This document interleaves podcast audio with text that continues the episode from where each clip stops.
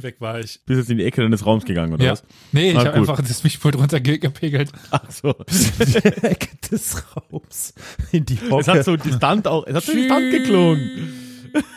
genau. Ich habe so das, das, äh, das äh, Audio-Äquivalent von so Leuten, die so tun, als würden sie eine Treppe runtergehen vor mir. Ja, genau. So. Genau Ja. daran musste ich auch denken, ja. Ah, wirklich? Okay, ich, ich bin nicht komplett weird. Das freut mich. Ich hatte natürlich auch noch das spezielle Bild von Friends dabei im Kopf, wie Ross das andauernd. Ja, ja, wie er so, mm, ja, ja, voll klar. Ja. Was ich immer hinterm Sofa hatte das gemacht, ne? Hinterm Sofa war das, ja. Ich, Ja. ich, ich hatte Austin Powers im Kopf. Ich weiß nicht warum. Der Ah, da habe ich immer nur den, den Ständer im Zelt, aber das ist was anderes. Das, äh. Was? Das ist ein Ständer unterm Zelt? Also, Nee, nee, nee, dieses, diese Schattenspiele im Zelt habe ich immer im Kopf, wenn ich an Austin Power denken muss. Aber das ist, äh, gut, lass uns, lass uns nicht so tief sinken. Warten wir noch auf Flo, dann wird's noch tiefer. Ah. Ich habe auch noch meine sorbische Familie eingeladen, die kommt auch gleich dazu, da sind wir dann irgendwie zu 100. Sehr gut. Ach, die sind doch sicher schon wieder am Ostereier malen. Ist doch Ja, ja, wieder die malen ja ganz, ach, immer nur. Ostereier malen, dann wieder runterkullern, da einen Berg runter und wieder hoch und wieder malen und, ja, ja. Ja. Dann, dann mit den Pferden dreimal im Kreis Genau. und ja nicht überkreuzen und oh mein Gott. Es ist ein stressiges Leben in der Lausitz, Ja, ja, okay? ja, ja, klar. okay. Gut, so, jetzt atmen wir nochmal alle tief durch. Live ist live. Gott. Na, na, na, na. Ey, Leute, Gott. Wenn wir- ey, Wenn wir es jetzt übertreiben, geht uns Ralf von der Stange. Bitte, Leute. Jetzt tief durchatmen und nochmal reinkommen. Contenance, bitte. Alter, Kindergarten ist ein Scheißdreck dagegen. Alter Verwalter, was geht denn hier gerade ab, ey? Eine Kakophonie. Aber wirklich mit Kack geschrieben. Endlich bin ich mit Profis am Werk. Ich freue mich so.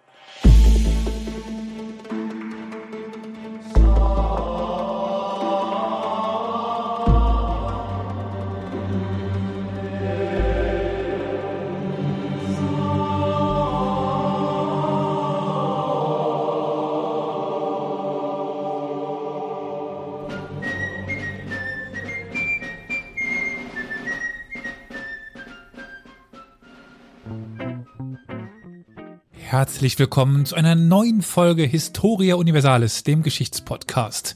Heute mit einem Gast. Ihr kennt ihn, denke ich, hoffe ich. Ich, gucke dich da hinten an. Alle. Ihr hört ihn gerade schon schmunzeln. Der Ralf ist wieder da. Hi Ralf. Ja, hallo Elias, ha hallo alle zusammen. Äh, äh, es ist so, es ist so merkwürdig, es sind so viele Stimmen hier schon gewesen und jetzt äh, sind, sind alle ruhig geworden, was Ja. ah, in meinem Kopf passt nicht. Ja, schön hier zu sein. Freut mich riesig.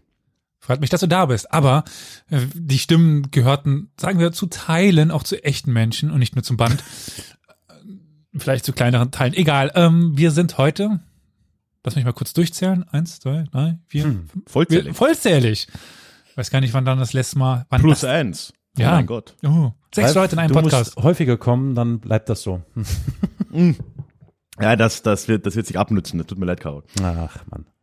So, hier, wir holen sie mal schnell mit an Bord. Carol ist, ist da. Hi, Carol. Dobry wieczór. Interessant. Victoria ist da. Ah, endlich, ich hätte die ganze Zeit die Luft an. Vorbildlich. Flo ist da. Jetzt muss ich meinen Bierkrug absetzen. Hi. Ich krieg's hin, die, die Leiter an der richtigen Stelle zu erwischen. Und Olli ist da. Hi, Olli. Moin. Ja, ähm, aber vielleicht wollen wir gar nicht so den großen Vorbau hier bauen. Den haben wir gerade schon vor, bevor das Intro kam. Mal gucken, wie viel wir davon reinschneiden werden. äh, dem, deswegen kommen wir vielleicht jetzt mal schnell zum Kern des Pudels, des Themas heute. Kern des Pudels. Uh. Ja, Ralf, du hattest da mal wieder eine Idee, oder? Du hast wieder ein kleines Projekt. Ein kleines Projekt ist gut, ne? Ähm, ich habe jetzt so eine Angewohnheit. Ich, ich, ich komme immer zu euch, wenn irgendwie ich gerade voll im Stress bin und irgendwas mache. Ich äh, erinnere mich noch immer sehr gern zurück, als wir äh, bis es wird immer, mit jedes Mal erzählen wird es später. Inzwischen Ja. sage ich, es war bis zwei Uhr morgens, dass wir ähm, Ach, ich war schon bei drei. äh, Diktatorenquartett oder vielleicht war es drei. In Wirklichkeit war es wahrscheinlich eh halb eins oder so. Das war voll in Ordnung. Nee, nee, safe nicht, weil wir hatten normalerweise immer so bis, bis null, halb eins aufgenommen zu dieser Zeit. Und es war länger damals. Also es, es ist eher in Richtung eins, wenn nicht sogar halb zwei gewesen. Ah gut, na dann äh, ist es nur eine halbe Lüge, wenn ich drei sage. Mhm. Und ähm, ja, äh, da, damals war ich ja auch äh, unter anderem da, um Diktatoren äh, zu besprechen, weil ich da ein Buch hatte. Und jetzt habe ich mir eingeredet, äh, ich sollte mal wieder ein Buch schreiben. Und dann ähm, kam mir so, ja, hey, ja, dann, dann komme ich doch wieder zu euch und dann reden wir ein bisschen drüber.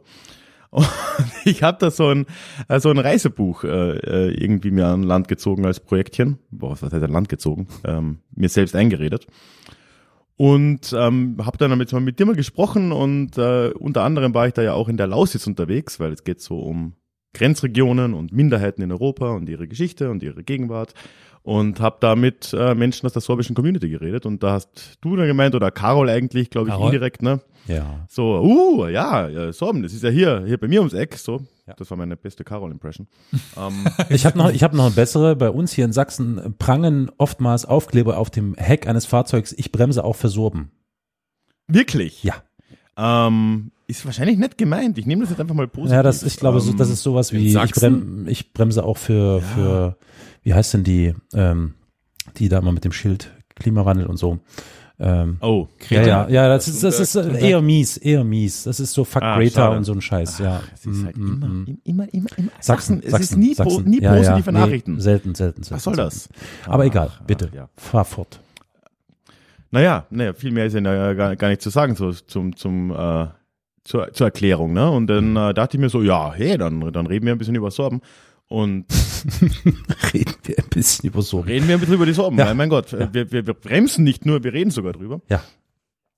Weil, ähm, Carol, du hast ja schon irgendwie deine äh, sorbische Familie angekündigt. Nee, Quatsch, das war natürlich ein. Witz. Ich habe ich hab keine sorbische Familie. Ah, nee, nee, nee, nee. Hast du nur eine Also- tschechische nee, nee. Familie? Äh, ich habe eine, wenn dann eine slowakische Familie. Slowakisch, oder? Ja, ja, ja, ja. Entschuldigung. Ja. aber, also wenn wir bei dir mal in, in die Pässe reinschauen, ne? Genau, das könnte chaotisch werden.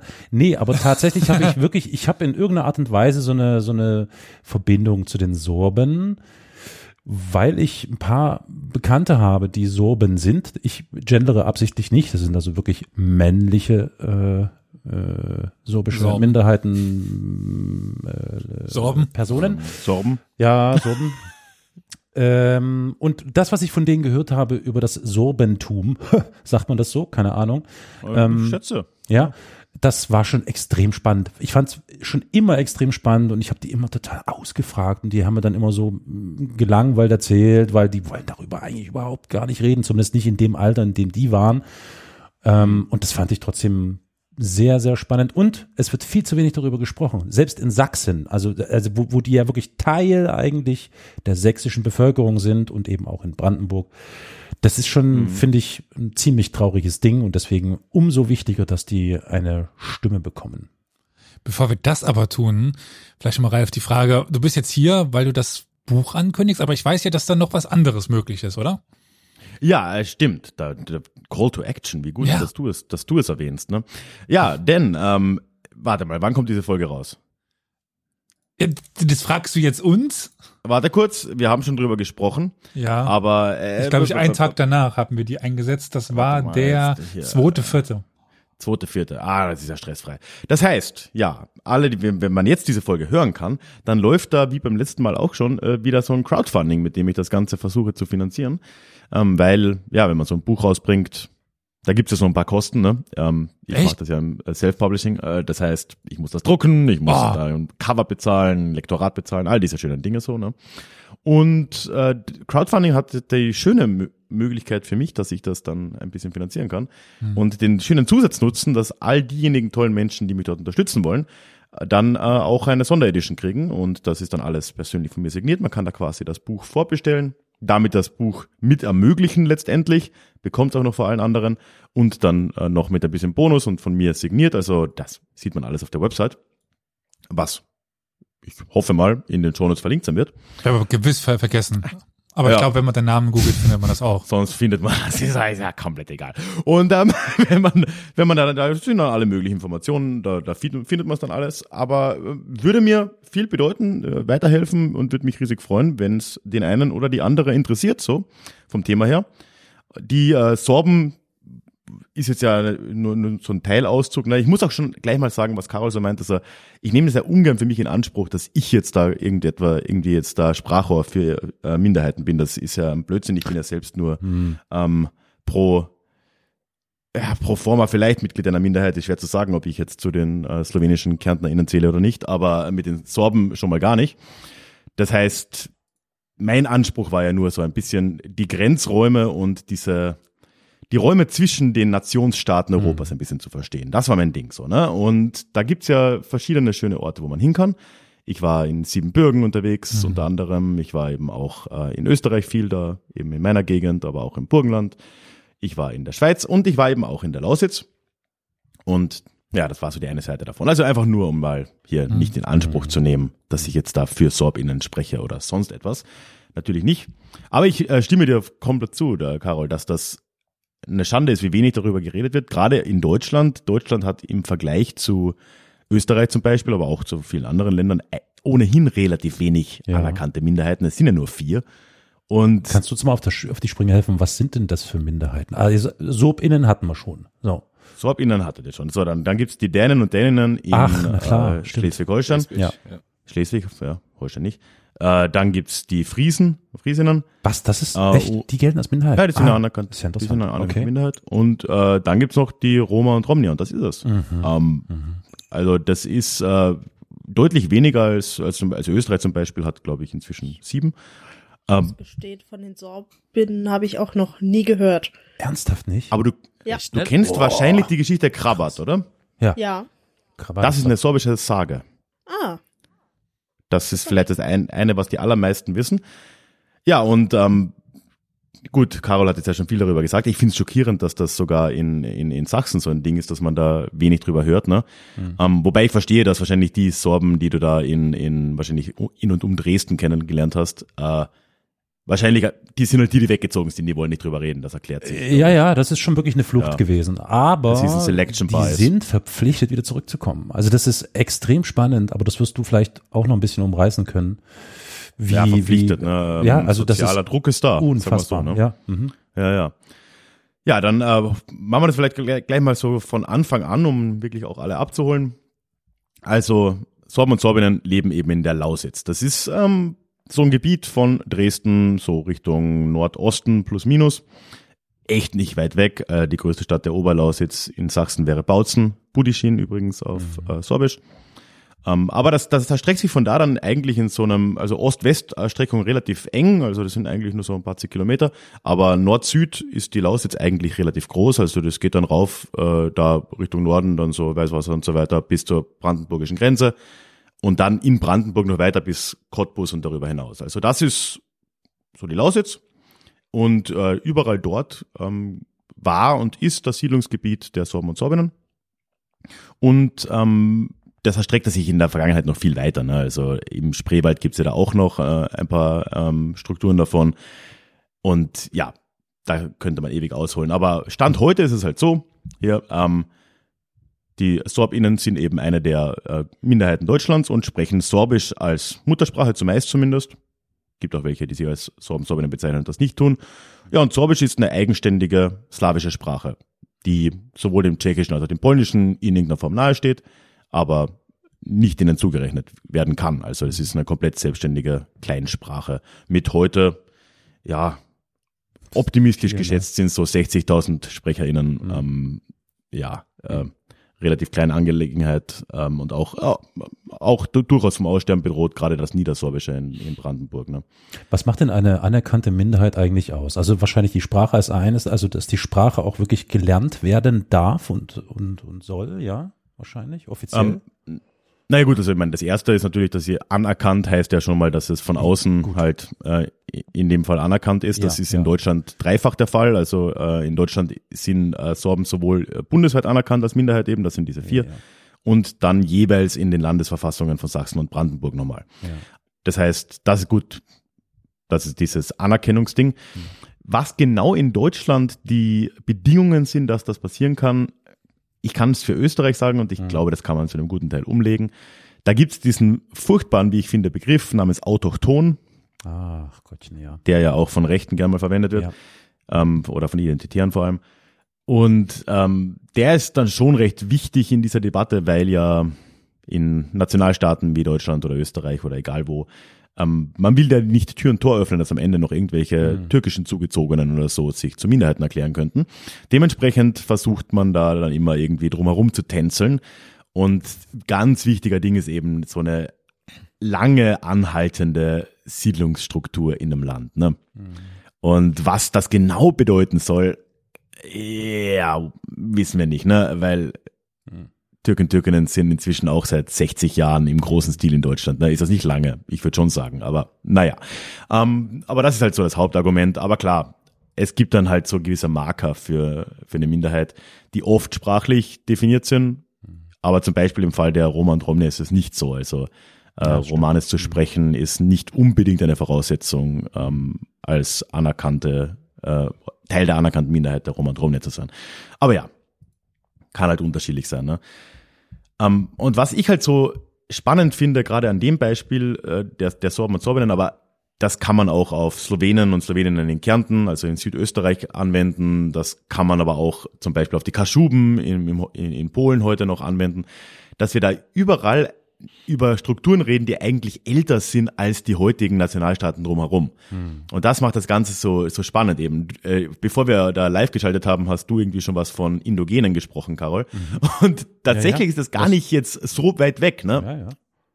Im Vergleich zu der deutschen Besiedlung in Sachsen und Brandenburg kann man die Sorben und Sorbenen da als Indogene bezeichnen. ja.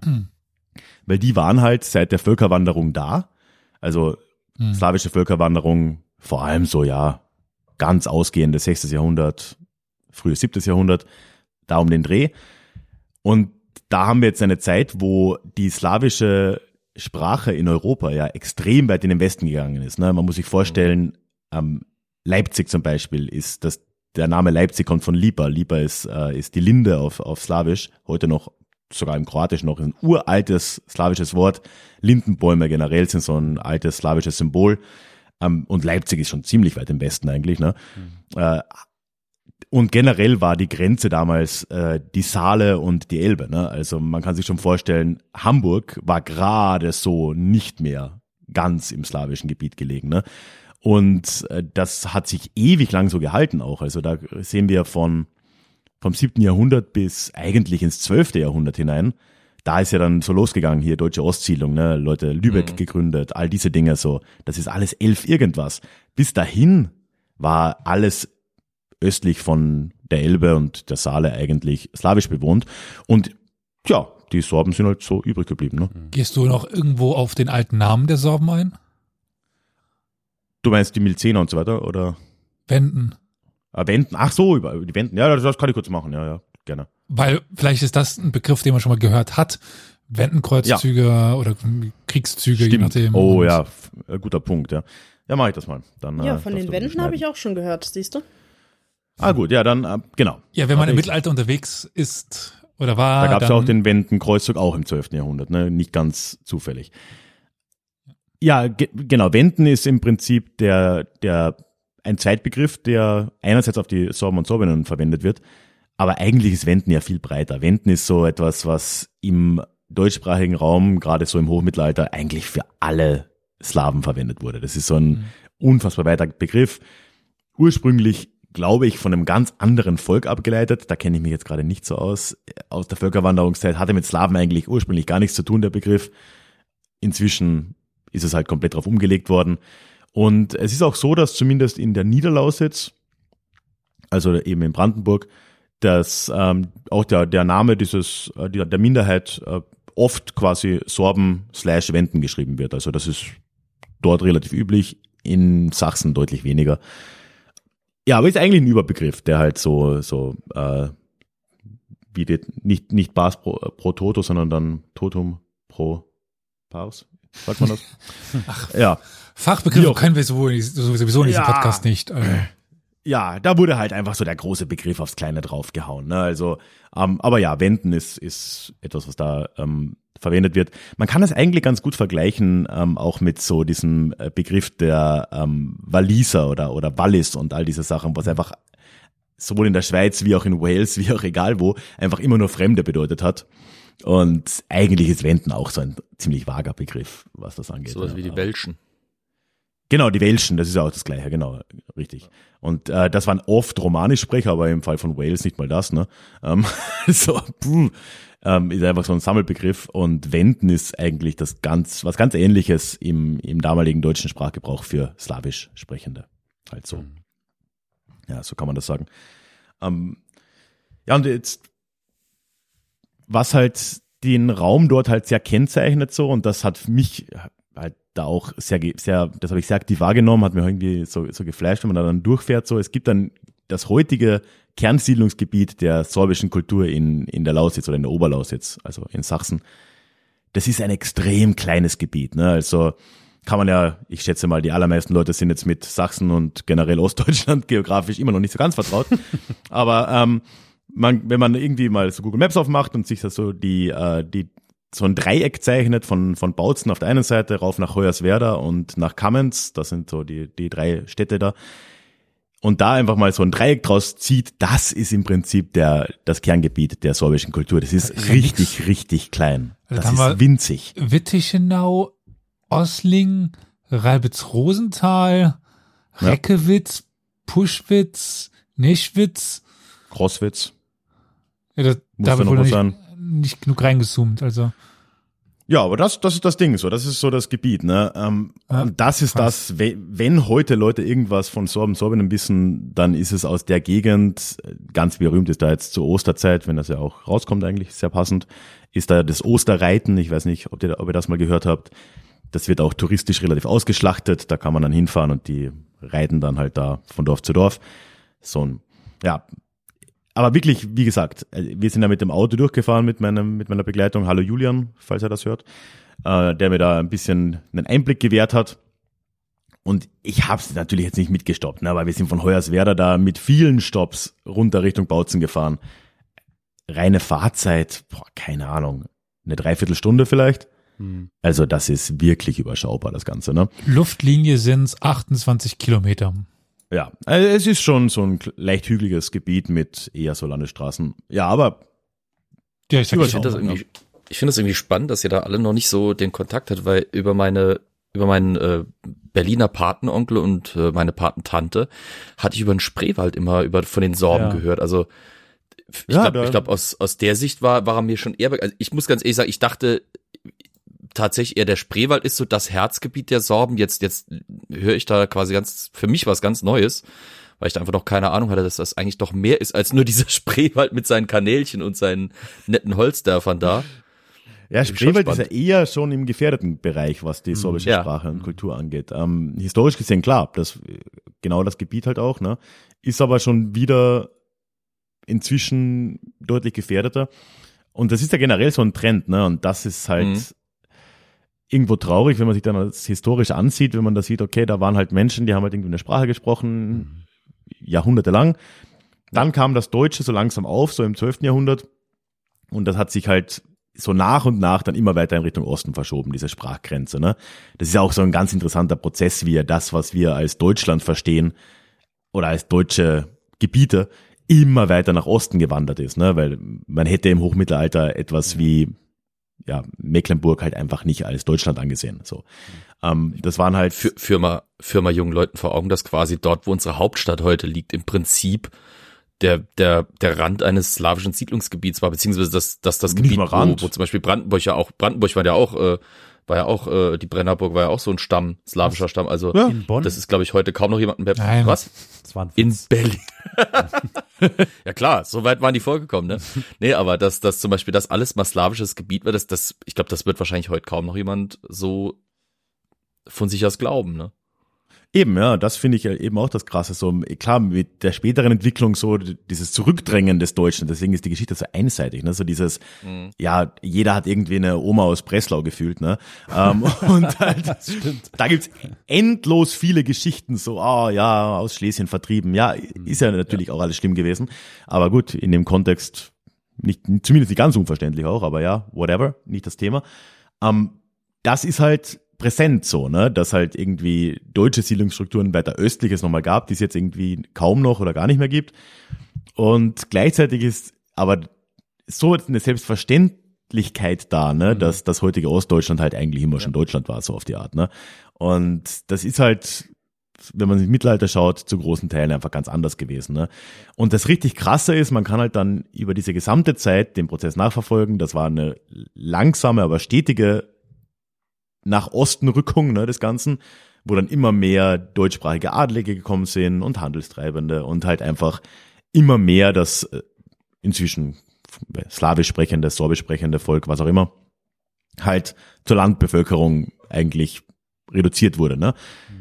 Und dann kommst du halt irgendwann ins 19. Jahrhundert, wie immer in der Geschichte, und alles explodiert. Ne? Und die, die Zahlen gehen einfach zurück in einer Geschwindigkeit, die vollkommen irre ist. Und bis heute haben wir dann eben den Punkt erreicht, dass es vielleicht noch 60.000 Leute gibt, wenn überhaupt, die irgendwie Sorbisch sprechen. Ne? Ja. Und das ist halt, ja, das, das merkt man halt auch irgendwie so, wenn man da durch so ein kleines Gebiet fährt, wo es noch ganz anders ist und man merkt, wie schnell man da eben wieder rauskommt. Ne? Und dort gibt's echt noch Dörfer, so, ich habe eben vorhin Crossfits erwähnt. Ähm, das ist halt so ein Dorf in diesem Dreieck, und dort ist es angeblich so, dass man auf der Straße eigentlich nur Sorbisch hört. Ich war zwar dort, ähm, ich kann jetzt nichts bestätigen oder, oder entkräften. Ich habe einfach niemand auf der Straße gesehen, weil da niemand wohnt, glaube ich. so. ähm, es waren schon ein paar Häuser und so, ne? Ich sehe so die, ähm, ich sehe so die Ostereier über die Straße rollen und lästern nicht. Meinst du, statt also dem kann, Tumbleweed wie im ja, genau. Westen rollen da diese sorbischen genau. Ostereier über die Straße vom Winde verweht hier. Ja. ähm, ja, aber da, da gibt's es halt noch so, ne? Und äh, dann fährst du halt ein paar Kilometer weiter und du bist komplett in der Minderheit, wenn du irgendwie nicht Deutsch redest, ne? Und ähm, ja, das ist ein interessantes Spannungsfeld und ähm, gerade Bautzen als Stadt ist da ja sehr interessant, weil mhm. dort sitzen halt auch die gesamten Institute der der der sorbischen Community so, die haben halt so ein verschiedene Stiftungen, die haben äh, die Domo Wiener heißt das, das ist ein ihr großer Kulturverband, ein Theater, ein Museum, alles in Bautzen, alles richtig cool. Und dann gleichzeitig muss man sich immer daran erinnern, dass Bautzen halt die Nazi-Hochburg Deutschlands ist. Ja, ne? Ja. Äh, und kriegt das mal zusammen. Ne? Und äh, ja, äh, mega komplexes Thema halt so. Und das, äh,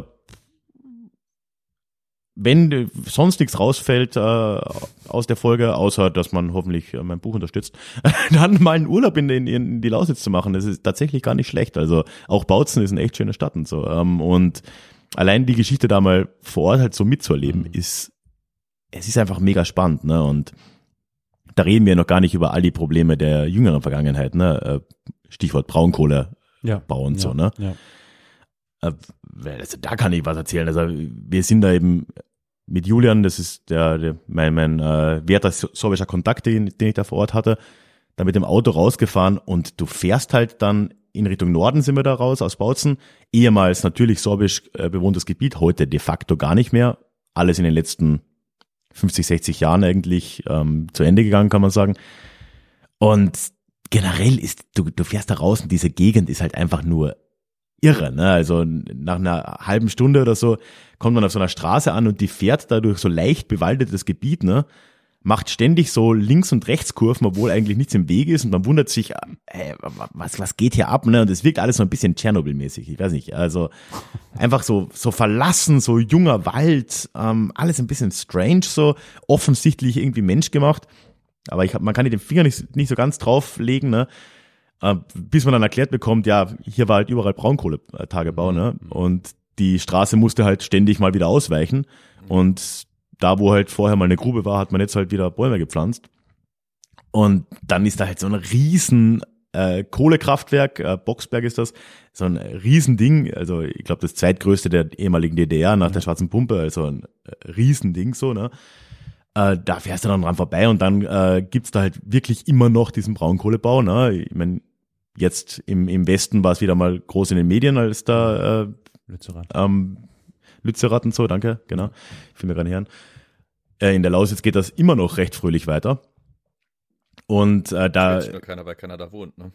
Naja, ja, es ist halt krass gesagt, aber wir sind da dann durch ein Dorf gefahren, Mühlrose heißt das. Das wird jetzt gerade abgebaggert, ey. Das mhm. ist einfach vollkommener Irrsinn und man redet halt nicht drüber, ne? Und Es ist ja gar nicht so, dass da jetzt irgendwie nur Sorben und Sorbinnen wohnen würden. Genau, das deswegen wäre das jetzt, äh, es ist ja, es ist ja durchaus gemischt und so, ne? Das ist es ja gar nicht nur. Es hat jetzt schon irgendwie alle da getroffen, aber gerade für die sorbische Community war das halt natürlich auch noch so ein kompletter, äh, ja, Also ich, Ein- ich, ein ich, ich muss da Bruch, mal ne? ganz kurz einwerfen, weil du Ein vorhin über das also. äh, Arschtritt mindestens das, ja, ganz genau. Du hast gerade über das Spannungsfeld gesprochen oder hast es angesprochen. Es ist wirklich so, ähm, wer es sich traut und nach Sachsen kommt, das kann man durchaus machen. Das ist empfehlenswert. Es gibt da definitiv interessante. Punkte. Sollte tatsächlich mal einen Blick in die Lausitz werfen, weil du dieses Spannungsfeld zwischen der, wie nenne ich es jetzt, zwischen der rein, also zwischen der deutschsprachigen Bevölkerung und dieser Minderheit der Sob in den Sobinnen wird derart greifbar und spürbar, also sehr, sehr interessant, weil so oberflächlich, ähm, entschuldige, Ralf, dass ich das jetzt mal kurz aus dem Mund nehme, aber so vor Ort äh, erlebe ich das ja doch ganz oft. Oberflächlich wird immer so ein bisschen versucht, so zu tun, als würde man natürlich diese Minderheit unterstützen und fördern und viel für diese Minderheit tun. Das zeigt sich dann an solchen ganz banalen Sachen, dass man eben in diesem Gebiet, was Ralf gerade ge- beschrieben hat, in diesem Dreieck, dass alle Ortsschilder zweisprachig ausgeschildert sind. Also man hat einmal die Ja. deutsche Version, wie du es schon sagtest, Bautzen oder eben dann darunter geschrieben oder darüber, ich weiß es gar nicht. Nee, ich glaube da äh, Haupt- darunter. Darunter, ne? Hm. Ja, äh, Budishin, ne, für Bautzen. Das ist das eine. Das andere interessante Spannungsfeld und diese Ambivalenz, die sich zumindest hier in Sachsen und wahrscheinlich auch in anderen Regionen, wo es Minderheiten gibt, auftut, ist, der ehemalige sächsische Ministerpräsident war ein Sorbe. Stanislav Ja. Tillich war ein Sorbe, ist gleichzeitig aber Vorsitzender der Braunkohlekommission und sorgt natürlich kräftig dafür, dass weiter abgebaggert wird und ja, die Kohle im wahrsten Sinn des Wortes in die entsprechenden Taschen wandert. Also das ist schon wirklich ein Spannungsfeld, äh, das gilt es schon mal zu erfahren im wahrsten Sinne des Wortes. Man einfach mal echt in eine Karre setzen, weil ich weiß nicht, mit dem Zug macht es vielleicht nicht so viel Spaß ähm, und mal so Ja, abfahren. nach außen kommt man gut mit dem Zug. Das geht noch, aber dann wird's- schwierig, ja. Schwieriger. genau. Dann, Und dann, dann- ist es halt so Busse. Ja, ja, ja. Also das ist schon Ja. unbedingt. Und es ist ein mega komplexes Ding halt auch so, ne? Ja. Weil halt alles, was man irgendwie glaubt, dass man da in Schwarz-Weiß einordnen könnte, halt trotzdem, wie ja meistens, wenn man was in Schwarz-Weiß einordnet, ne, äh, halt einfach nicht zutrifft. Das fängt jetzt eben bei der Braunkohle an. Ich habe es ja schon durchklingen lassen. Das war jetzt ja nichts, was jetzt irgendwie gegen die sorbische Community gemacht wurde in DDR-Zeiten oder auch heute noch. Ne? Das, das kann man ja gar nicht sagen. Das hat ja alle dort zu gleichen Maßen getroffen. Und gleichzeitig war es aber auch natürlich ähm, eine Chance ne, für, für die Menschen dort. Es waren ja schon noch viele Jobs und sind es teilweise heute noch. Bis zu dem Punkt, dass wir dort dann äh, mit äh, so zwei alten sorbischen Frauen geredet haben, beziehungsweise Julian dann auf Sorbisch sogar. Und die halt dann so gemeint haben, als er sie gefragt hat, wie, wie sie eigentlich jetzt so die Zukunft sehen, auch für die Sprache, gerade in der Region, das war ja nicht im Dreieck, ne, das war ja da im Norden beim Braunkohlebau so, da um Mühlrose rum. Ähm, und die meinten halt so, ja, wenn jetzt die Braunkohle auch noch endet, dann ist endgültig vorbei, weil das aktuell für junge Sorbisch Sprechende der einzige Arbeitgeber ist, ne? Und wenn die, wenn die mal nach Dresden ziehen oder sogar nach Bautzen, aber vor allem, wenn es nach Dresden geht, dann ist mit Sorbisch schnell vorbei. Ne? Ja, da dann äh, werden die irgendwann dann einen Ehepartner, Ehepartnerin finden, die nicht Sorbisch spricht und dann ist die Sache wahrscheinlich gegessen so. Ja, Äh, mega komplex. ja. Gleiche Sache mit der AfD zum Beispiel oder auch mit den Neonazis. So, äh, du hast in äh, Bautzen jetzt nicht so diese, diesen krassen Gegensatz, dass jetzt irgendwie da ein Haufen Rechte rumlaufen und die Sorben hassen und dann gibt's die Sorben und die, die hassen die Rechten, sondern du hast dort relativ viele Sorben, Sorbinnen, die AfD wählen auf der einen Seite. Nie, deutlich weniger als die deutsche Bevölkerung, muss man dazu sagen, aber doch. Und du hast auf der anderen Seite einen sorbenfreundlichen Flügel in der lokalen AfD. Und es ist halt, ja, man kann es nur als mega komplex beschreiben und auf jeden Fall halt, ja, ein äh, unterbeleuchtetes Feld halt so, ne? Und das, was du ansprichst mit der Unterstützung, das ist halt auch so ein, so ein Thema, ne? Weil rein in, was Rechte betrifft, ne?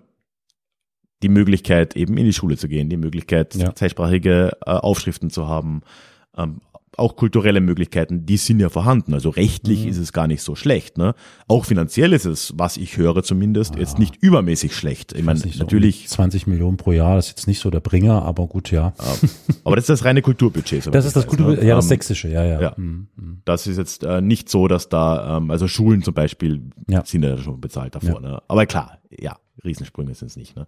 Aber es, es ist halt Budget da zumindest und es gibt halt immer wieder diese Lippenbekenntnisse. Aber Ja, genau. Sorb man kann mal googeln, dieses Sorbisch, na klar, war mal so eine Kampagne vor ein paar Jahren, wo man dann auch das auf Busse geklebt hat und irgendwie so versucht hat, die Leute dazu ähm, ja, zu motivieren, sich mehr damit zu befassen und so auch da, ne, ist alles irgendwie grau. Es ist, es ist, es ist da, aber gleichzeitig bringt's halt wenig, wenn in der Öffentlichkeit so wenig Bewusstsein äh, für das Sorbische vorherrscht, ne? Und deswegen das Beste, was man machen kann, ist einfach sich damit vertraut machen und einfach mal mit Leuten reden, hinfahren und sich das halt auch einfach mal ansehen, weil es ja ein schönes Stück Erde erstmal ist und zweitens es schön ist zu sehen, wie divers auf eine andere Art divers halt auch Deutschland und vor allem Sachsen sein kann, ne? was man so nicht auf dem Schirm hat. Und äh, ja, ich meine, ich, über die Geschichte könnte ich jetzt noch endlos reden, aber das wäre jetzt so der grob, grobe, mehr oder weniger improvisierte Eindruck, den ich davon dort äh, mitgenommen habe. Und ähm, was halt auch so meine, meine Haupt ja, Gedanken dann auch waren, die ich dann versucht habe, im Buch zu verarbeiten. Ne? Ich finde es ich find's echt toll und sehr, sehr spannend, dass du äh, dich dieses Themas angenommen hast. Also nicht nur in Bezug auf die SORBinnen, sondern generell auf diese Thematik der Minderheiten, weil ich glaube, ähm, in dieser globalisierten Welt, in diesen globalisierten Gesellschaften, die wir ja nun haben, also was nun im Sinne von in den letzten Jahrzehnten haben die sich ja immer mehr entwickelt und es dreht sich alles immer viel schneller. Ich glaube, das ist echt extrem schwierig, wenn du zumindest auf, ich sag mal, ja, äh, gut bevölkerten, äh, durchzivilisierten ähm, Gebieten schaust, da eine Minderheit noch einigermaßen aufrechtzuerhalten. Das ist also nahezu unmöglich, oder?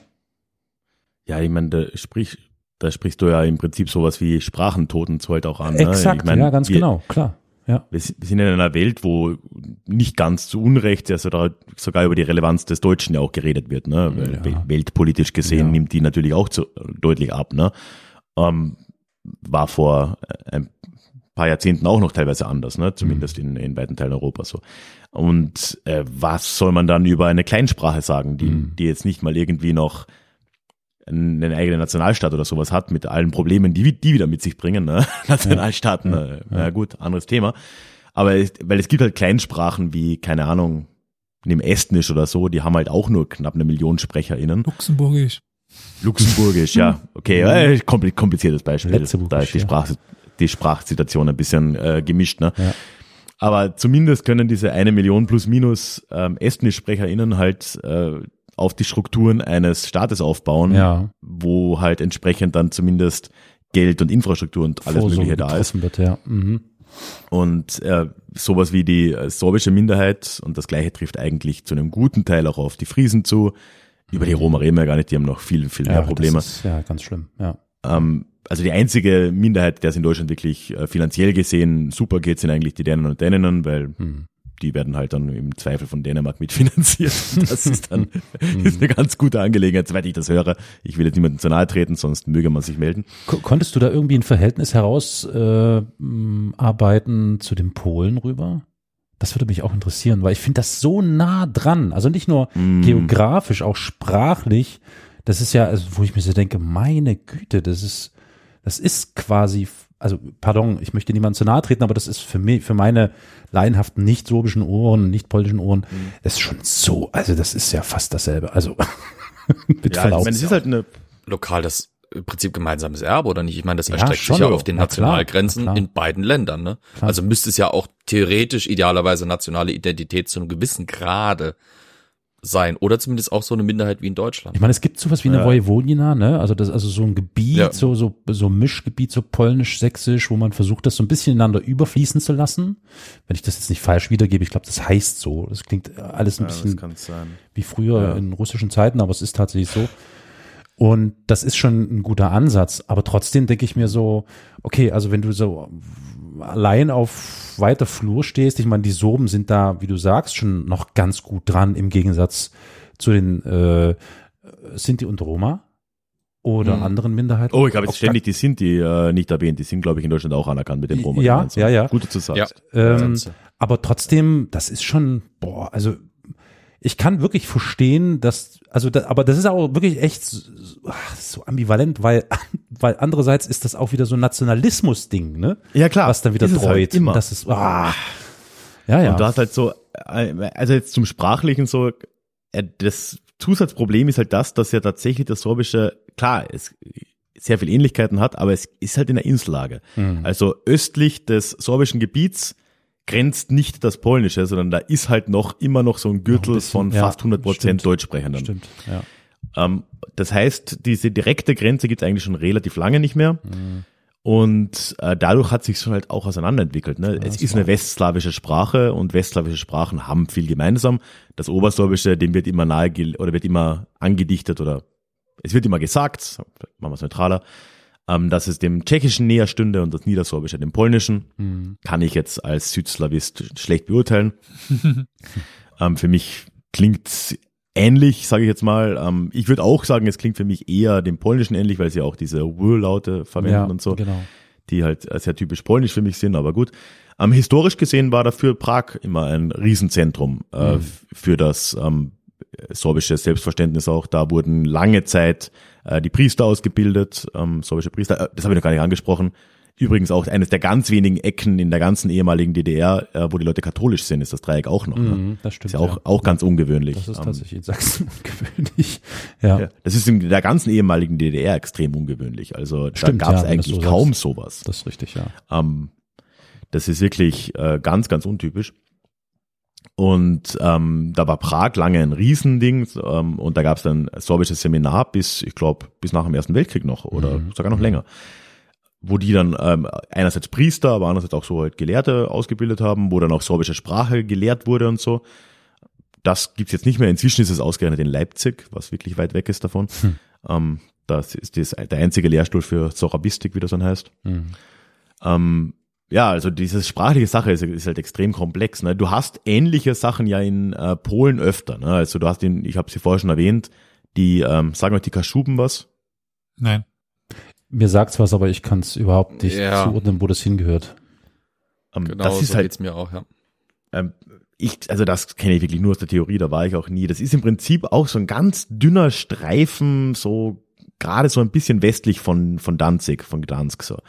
Und Ja, okay. ist eine eigenständige westslawische Sprache auch wieder, hat irgendwie eine ähnliche Backstory, ne, halt alles so aus dieser, ja, damals eigentlich so Völkerwanderungs-Großslawensuppe, ne, und hat, hat sich halt nicht gemeinsam mit dem Polnischen entwickelt, sondern unabhängig und die ist halt jetzt so im Polnischen äh, so umgeben, so wie das Sorbische halt vom Deutschen umgeben ist und äh, die haben halt ganz viele ähnliche Probleme, wenn nicht sogar noch mehr, weil halt die äh, Hauptsprache in ihrem Staat jetzt in Polen ja auch noch eine sehr nah verwandte Sprache ist. Ne?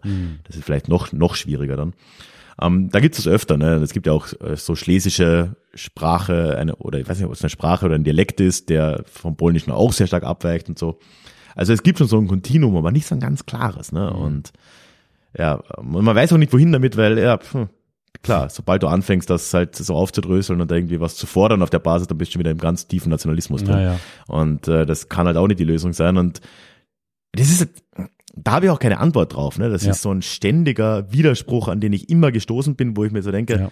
all diese Minderheiten, mit denen ich da geredet habe, mit den Leuten und so weiter, all diese Probleme, die es da auch meistens se- sehr ähnliche gibt, liegen daran, dass sie eben keinen eigenen Nationalstaat haben, der irgendwie da diese Vorsorgungen treffen würde. Aber gleichzeitig ist halt irgendwie ein Nationalstaat überall hin zu pflastern echt keine geile Lösung, weil die haben uns in den letzten 200 Jahren auch in äh, mehr Kriege reingeritten, als notwendig wäre. Ähm, also keine Ahnung, ne? Äh, was macht man? Ja, ja. Das wäre sowieso meine Überlegung gerade. Äh, ich ein bisschen früher eingestiegen, als ihr über diese problematische Situation gesprochen habt und so weiter. Äh, ob es überhaupt eine Zukunft gibt Ja. für die in, innerhalb eines modernen Nationalstaates für mehrere Ethnien. Ich meine, Hm. also jetzt mal rein hier rein so in den freien Raum gestellt, aber in welchen Ländern gibt es denn noch mehrere Ethnien? Ganz wenige Beispiele. Ich meine, Indien ist das Paradebeispiel, wo das zu funktionieren scheint. Ja, Indien, Russland.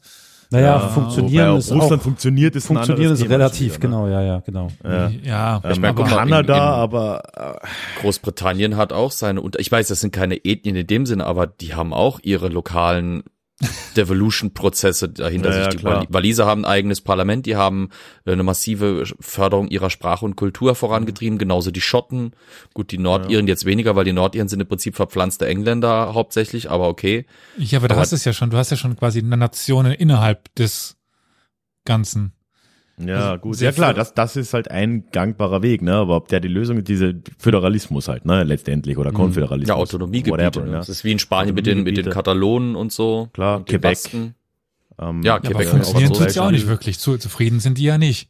Ja, das ist es eben, ne? Ich weiß nicht, ob das, ja, also mir fehlt als Stopp, einziges, Die zufrieden Sorry. oder sind das wieder nur die radikalsten Vertreter dieser Gruppen? Das ist halt immer die Frage, weil äh, Ja. ich, ich, ich würde schon behaupten, dass ein Großteil der Leute mit diesen Autonomiefreiheiten, die ihnen da geboten werden, relativ zufrieden ist. Es ist natürlich, ja, schau, es wird immer welche gehen, geben, denen es nicht weit genug geht. Ne? Schauen wir nach. Katalonien, äh, was die Volksabstimmungen sagen. Schauen wir nach äh, Schottland, was die Volksabstimmungen sagen. So wirklich zufrieden scheint die Mehrheit nicht zu sein. Ja gut, Schottland ist, ist nochmal ein eigener Fall. Ich meine, das mit dem Brexit ist, ja, irgendwie Brexit ist halt gerade so ein. Katalysator. Ist so in Katalonien das, dasselbe, dass die Mehrheit der in der Volksabstimmung auch für eine Unabhängigkeit. Ja. Ähm, Oder ja, ich meine, das einzige äh, Positivbeispiel, was in Europa immer genannt wird, ist tatsächlich Südtirol. Das ist Tja, das stimmt. einzige Gebiet, wo eigentlich alle Leute von dort, Leute von außerhalb, äh, AnalystInnen, Jetzt- bis runter zum Bauern irgendwie da vor Ort, eigentlich happy mit dem Status quo sind, aber Sind wir mal der ist, ganz, ganz fies. Zeichnet die Südtiroler nicht das aus, dass sie reicher sind als die Menschen in der Umgebung? ja, und auf keinen Fall teilen wollen. Und dass natürlich die damit leben können, weil sie davon profitieren? Ja, natürlich, selbstverständlich. Die sind mega happy, ne? Weil die haben irgendwie Ausnahmen von äh, sonstigen Transferprozessen, die es innerhalb von Italien halt gibt, ne? Die es ja in Deutschland auch gibt, da mit dem bla bla bla Schlüssel, wie, wie heißt er wieder? Ne? Ähm, ja, whatever, wo ja quasi ja auch äh, eine Umschichtung stattfindet und die freuen sich natürlich einen, einen Ast ab, ne? Ja klar. Ähm, war in der Vergangenheit aber auch jetzt nicht unbedingt absehbar, ne, dass es überhaupt einen Punkt geben wird, wo die in irgendeiner Form zufrieden sein werden, weil äh, da wurden in den 60er Jahren noch irgendwie Strommasten gesprengt, ne, in Südtirol. Also ähm, ja, muss man schon fast happy sein. Keine Ahnung. Aber auch da hast du ja auch wieder, du hast immer dann ein, eine Lösung scheint nur möglich zu sein und das ist deprimierend ohne Ende, indem man auf ethnischer Basis Sonderrechte vergibt. Meistens dann auch noch territorial beschrieben. So. Und das, also das kann ja nicht das 21. Jahrhundert sein, denke ich mir. Ne? Mhm.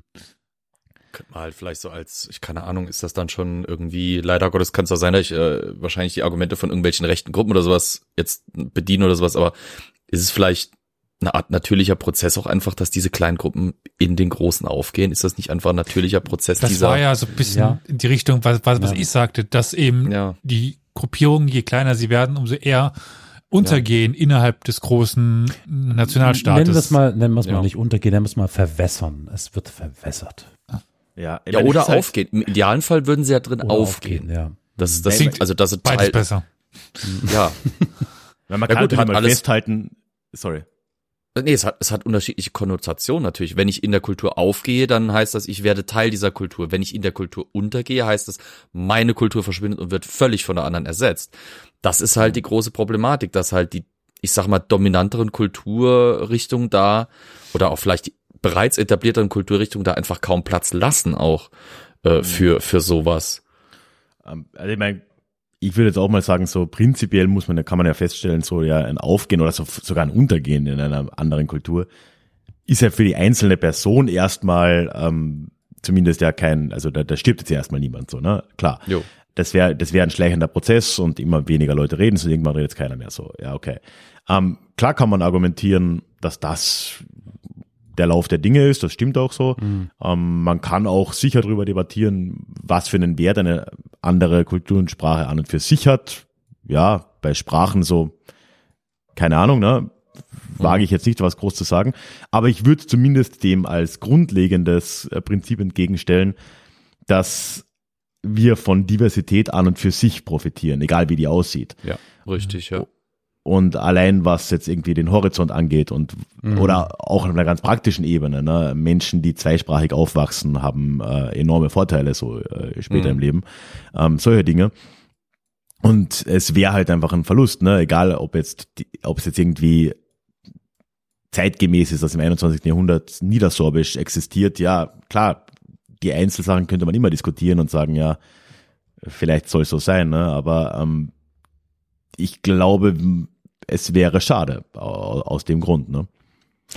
Nehmen wir das mal einfach als Plädoyer irgendwie mit aus der heutigen Aufnahme und vor allem auch als Nachricht, als Botschaft an die HörerInnen. Wer in seiner näheren Umgebung, wo er sich gerade befindet, vielleicht irgendwie von Minderheiten weiß und das vielleicht noch nicht getan hat, sollte sich damit mal beschäftigen. Das ist, ich finde, das klingt jetzt alles so ein bisschen oberlehrerhaft, aber ich bin gerade so, so motiviert, weil ich denke, krass, Alter, wenn ich mir überlege, dass man echt nur ein paar Kilometer oder ein paar hundert Kilometer fahren muss, um sich solche Dinge anzusehen, um das mal zu erleben und so und sich damit zu beschäftigen, das ist nicht, das ist nicht schwer. Und das kann aber extrem viel bringen, weil das dann auch so ein bisschen diesen Blick wieder weitet, wie du sagst. Also äh, Diversität ist das eine, aber auch die kommt nur dadurch zustande, indem man Verständnis hat für andere Menschen, andere Gebräuche, Traditionen, Sprachen und so weiter. Also so das, diese klassische banale Spruch, Reisen bildet, trifft hier umso mehr zu, finde ich. Ja, und ich würde dem halt auch noch anschließen, dass es halt gerade das Beispiel äh, Sorben Sorbinnen, aber da eigentlich egal, wo man hinschaut, so äh, alles, was uns ein bisschen anregt, die Normalität unseres Nationalstaats ein wenig zu hinterfragen, ist, glaube ich, eine gute Sache so. Und wenn man das machen kann und dabei noch irgendwie eine schöne Ecke besucht und mit äh, netten Leuten redet, die eigentlich ein ganz äh, gleiches Leben führen wie wir ohnehin alle, aber halt dieses Element haben, das, das viele andere nicht haben, ne, in, in ihrem Leben. Das, das ist mega spannend und regt zum Denken halt auch an. Und Ja. wenn es nur das ist, ne. Also äh, wäre auch meine ähm, Empfehlung, äh, sich da ein bisschen damit auseinanderzusetzen, wenn, wenn man da einen Zugang hat, ne. Oder auch, was wahrscheinlich viel mehr Leute betrifft, so, äh, was jetzt keine klassische Minderheit in dem Sinne ist, ne, aber Leute, die irgendwo im Norden Deutschlands leben, man könnte sich auch ein bisschen mit Platt beschäftigen Genau, zum Beispiel. genau ne? so, ja. ja. Ja. Ähm, es sind alles schöne Dinge, die ähm, äh, ja gerade schon eher verloren gehen und Mhm. doch irgendwie einen Blick, und dafür sind wir ja da, ne, so einen Blick zurück in die Geschichte gewähren auf eine gewisse Art, weil es ja alles irgendwo herkommt. Und Das könnte man auch diesen ganzen Identitätspolitikern entgegenschleudern. Es ist ja bitter, dass gerade im Osten Deutschlands da eben äh, so eine Minderheit Haut und an Haut und, und Haus an Haus mit Leuten lebt, die im Namen einer Identität, die im Prinzip nicht viel älter als 200, 300 Jahre ist, hier irgendwie Politik versuchen zu machen. Dabei ist das, auf was sie sich angeblich berufen, ihnen viel näher. Nur sie, sie kennen es und sehen es halt nicht. Weil eigentlich sind es halt solche Gruppen wie die Sorben zum Beispiel, auf die sie sich berufen müssten, wenn sie logisch wären, aber das sind sie ja Gott sei Dank nicht. ähm, es ist, solche Gruppen wären es, also nicht diese, die Deutschen, die deutsche Kultur und sowas, das Ja. ist ja im Prinzip dieses, dieser, dieses Amalgam aus so vielen äh, von Kulturen, die mal auf diesem großen Gebiet existiert haben, von denen halt wenige noch übrig sind in ihrer mehr oder weniger ursprünglichen Form, weil der Rest halt so verwaschen ist. Aufgegangen ist. Ja, genau, aufgegangen ist. Wir, wir- können ein, ein, wir könnten ein ganzes Kompendium an Wörtern und an Begriffen nutzen, wie- die da irgendwie die ganzen Prozesse, mit denen solche Kulturen in irgendeiner Form verändert oder angepasst oder sonst wie wurden. Aber es ist schon ein spannender Prozess. Auf jeden Fall. Und das, deswegen des bin ich umso interessanter auf das Buch, liebe HörerInnen, was ihr alsbald bei und von Ralf ähm, erwerben könnt. Äh, Ich hätte aber dazu noch eine Frage, lieber ja, Kaum. ja, ja, ja, bitte, na klar. Vielleicht mal jetzt abseits der Sorben-Story. Du warst ja doch ein bisschen unterwegs, nehme ich mal an, beziehungsweise habe ich so mitbekommen, oder? ja, ja, ich war äh, das ganze letzte Jahr eigentlich, oder nee, so über sieben Monate fast Ja. durchgehend. Fast ein Jahr. Äh, mir sind zwei Sachen in den Kopf gekommen. So ein bisschen die Frage, was war die interessanteste Begegnung, die du hattest, wenn du das so sagen kannst, und Mhm. welche Story hat dich am meisten überrascht, so ein bisschen eben gebrochen mit dem, was mit was du reingegangen bist an Erwartungen. Hm. Boah, Begegnung, die mich am meisten. Also ich würde wirklich sagen, das war jetzt nicht heute so ganz unser Thema, ähm, aber was mich sehr ähm, geprägt hat, war, waren so Kontakte zu den Jenischen. Das ist noch viel eine unbekanntere Gruppe. Die Jenische kenne ich aber. Die kennst du? Interessant. Ja, das kommt, kommt von einer Ecke. Ja, bei Ja. dir gibt's, bei dir ist das halt dann wieder so, ähm, so Richtung eben ja Luxemburg runter bis ins Elsass und dann rüber in die Schweiz. Ja, da, da, da fällst du drunter. Ne? ähm, Passt. äh, die sind ganz oft äh, ziemlich unbekannt, ist im Prinzip ja auch so eine eine, eine Gruppe, die sich zurückbezieht auf äh, Fahrende der Vergangenheit, also die im Mittelalter, die da, vor allem in der frühen Neuzeit, äh, begonnen haben, auf der Fahrt ihren, ihren Lebensunterhalt zu verdienen, als HändlerInnen oder Gewerbetreibende unterschiedliches. Ähm, und die gibt's halt immer noch, ne? Die beziehen sich da nach wie vor darauf zurück, haben auch irgendwie eine eigene Sprache, die so auf, ja, ähnlich wie Jiddisch eigentlich, auf das damalige Deutsch das, aufbaut. sind das Rotwelsche? Ähm, Rotwelsch ist äh, ein anderer Begriff für ihre Sprache. Ähm, Rotwelsch als Ja, ne? Gruppenbezeichnung, genau, ja, richtig. Wobei so, so Rotwelsch sind mir halt, die Jenischen ähm, nämlich auch schon untergekommen. Ja. Ah ja, dann genau. Ja, also Rotwelsch ist halt so ein bisschen der die negativere Version Ja, leider. so. Das ist, Ja. ja, ja. und Jenisch ist halt so der Innenbegriff, genau. Und äh, damit hatte ich halt überhaupt keinen Kontakt so in meinem Leben bisher. Und hatte dann das Glück, da doch irgendwie ein paar Leute zu finden, die, die da irgendwie involviert sind und halt Leute kennen und so weiter und so fort. Und dann war ich da auf äh, zwei größeren Veranstaltungen, äh, einen, eins in Innsbruck und eins war in der Schweiz in, in, in Chur. Und äh, das war halt so ein mega spannender Blick, einfach mal zu sehen, okay, krass, als die dann so ihre Familiengeschichten erzählt haben, wie kurz es eigentlich erst her ist in gewissen Teilen der Gesellschaft, dass äh, Sesshaftigkeit wirklich normal wurde. Ne? Ja. Wo die dann erzählt haben, die wurden teilweise ja dann in den 60er Jahren so zwangssesshaft gemacht, die Menschen. Ja. Ne? Ähm, das ist echt nicht so lange her. Und das, das war irgendwie etwas, was für mich so ein bisschen so ein Mindset-Shift war. Also das, das hat mich schon sehr, sehr überrascht. Oder weiß ich nicht, ich, ich hatte das halt nicht so ganz auf dem Schirm. Ne? Ähm, ja, und ansonsten zur Frage, Elias, so was ich glaube am Ende eine einzelne Begegnung oder etwas, was mich irgendwie so, das, das könnte ich jetzt gar nicht so, so sagen. Ne? Was da am Ende dann rauskommt, ist eigentlich eher so dieser, diese Anerkennung, ja, irgendwie die Probleme sind überall die gleichen. Ne? Das Interessante ist halt, dass du, egal wo du hingehst, ob es jetzt da eben bei den Jenischen ist, ob es in der Lausitz ist, ob es in Siebenbürgen auch ist, was ein ganz anderes Beispiel ja nochmal ist, ähm, oder eben auch in Österreich so, die Probleme sind überall gleich. Ne? Der Prozess hin zu dieser Vereinheitlichung der Kultur, so in einem größeren Sinne, was wir jetzt ja gerade gesprochen haben, der ist ja überall in einem enorme, in einer enormen Geschwindigkeit im Gange so. Und überall sind halt diejenigen, die AktivistInnen, die halt äh, da dem entgegentreten wollen, halt damit konfrontiert, dass man überlegt, okay, wie kann man die Sprache an die Kinder weitergeben? Wie kann man äh, in der Schule ähm, dafür sorgen, dass es da halt eine Möglichkeit gibt, die auch wahrgenommen wird? Wie kann man eben die Sichtbarkeit erzeugen? Ganz wichtiges Ding, so eben die Ortstafeln, Beschriftungen, all diese Dinge, die sind fast überall gleich, ne? Ähm, zumindest jetzt äh, bei diesen sprachlich definierten Gruppen, ne? Und am Ende ist es dann viel mehr so, ja, so ein Gesamtbild, wo man, wo, wo man merkt, okay, ja, äh, es gibt halt einfach diesen Teil äh, Europas, wo Leute mit diesen Sachen alltäglich zu kämpfen haben, wenn, sie ihre Kultur und ihre Sprache erhalten wollen. Ne?